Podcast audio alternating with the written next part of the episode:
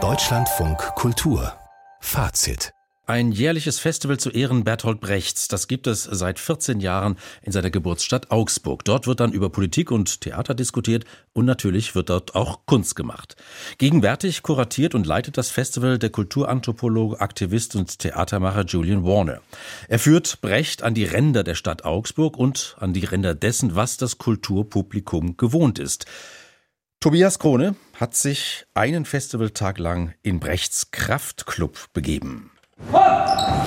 Fäuste zumachen. So gehen nicht viele Festivaltage in der deutschen Kulturlandschaft los. 20 BoxerInnen aller Altersklassen in Fitnessaufzug beim Warmmachen. Erst Seilspringen, dann Schlagübungen. Blitzschnell und konzentriert schwingen sie ihre Hände in die Luft. Auf Ansagen vom Boxcoach Birkan Exen, den hier alle nur Biri nennen. Biris Bizepsmuskeln unterm schwarzen T-Shirt spannen.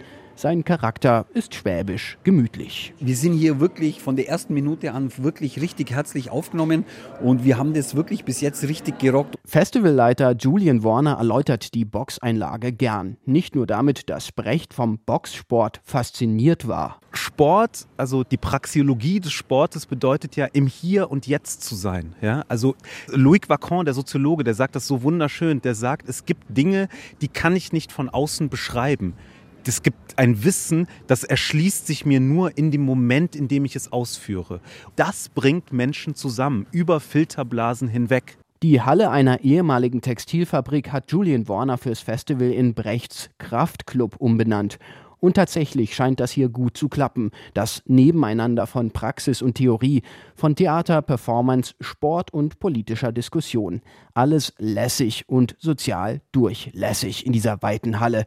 Zusammengehalten vom nahbar freundlichen Festivalleiter Warner, der hier jeden irgendwie persönlich willkommen zu heißen scheint. Das Festivalthema No Future. Äh, ich glaube, Eva von Redeker hat das am schönsten gesagt. Sie hat gesagt, naja, es geht hier um die Jetztzeit im Sinne Walter Benjamins. Die Jetztzeit, in der alles zitierbar wird. Also alles urbar zu machen für die Jetztzeit. Ich glaube, das ist die Kraft von No Future. Das ist die Kraft davon zu sagen, ich verabschiede mich von dieser Geschichtsphilosophie, von dieser Zeitlichkeit, von diesem Zeitstrang, der auf etwas hinausläuft. Take that behind you and stick that up your ass. Steckt euch jetzt einen imaginären Stock in den Arsch und dann festschließen. Lasst alles drin, eure weiße deutsche Geschichte und Schuld, das Patriarchat und behaltet es da, okay? Nicht laufen lassen. Don't let go. Ins Hier und Jetzt katapultiert das Publikum ein sogenanntes Colonatics Workout der schwarzen Göttinger Performerin Joanna Tischkau, unterstützt vom DJ Frieda Blume. Eine Art postkoloniales Identitätstraining für Weiße. Sie lädt das weiße Publikum ein, eine gute halbe Stunde lang mit ihr zu Schlagern, Rock und Schranz zu tanzen. Und zwar auf so weiße Art wie nur möglich. Hack die Spitze, hack die Spitze. Möglichst wenig Hüfteinsatz, möglichst konform und unneurotisch tanzen. Diese Mitmach-Performance ist eine so ätzende wie augenzwinkernde Kritik weißen Popkonsums und eine künstlerisch interessante Wendung. Während die amerikanische Konzeptkünstlerin Adrian Piper in ihren Funk-Lessons weißem Tanzpublikum der 80er Jahre den wahren Disco-Groove beibrachte, scheint es nun umgekehrt. Eine Schwarze bringt den Weißen wieder den Kartoffeltanz bei und das direkt gegenüber den Bierzelten, die für das Augsburger Frühjahrsvolksfest bereitstehen. Volltreffer. Nach diesem Workout ist die Konzentration wieder da für eine akademische Diskussion zur Frage, wie geht es gerade der Linken und ihrem Kampf um Rechte und Ressourcen. Ein Kollektiv von Sozial- und KulturwissenschaftlerInnen um die Ethnologin Olga Resnikova betreibt Gegenwartsanalyse im europäischen Maßstab. Nur einer verbreitet ein wenig Hoffnung. Alexander Gallas, Politikwissenschaftler aus Kassel. Er würdigt die gemeinsamen Streikaktionen von Verdi und Fridays for Future im öffentlichen Nahverkehr. Weil sie, glaube ich, Widersprüche aufzeigen, die rechte Kräfte haben. Denn ich will mal hören, was jetzt die AfD dazu sagt. Streiks verbieten oder ähm, vielleicht doch gar nicht?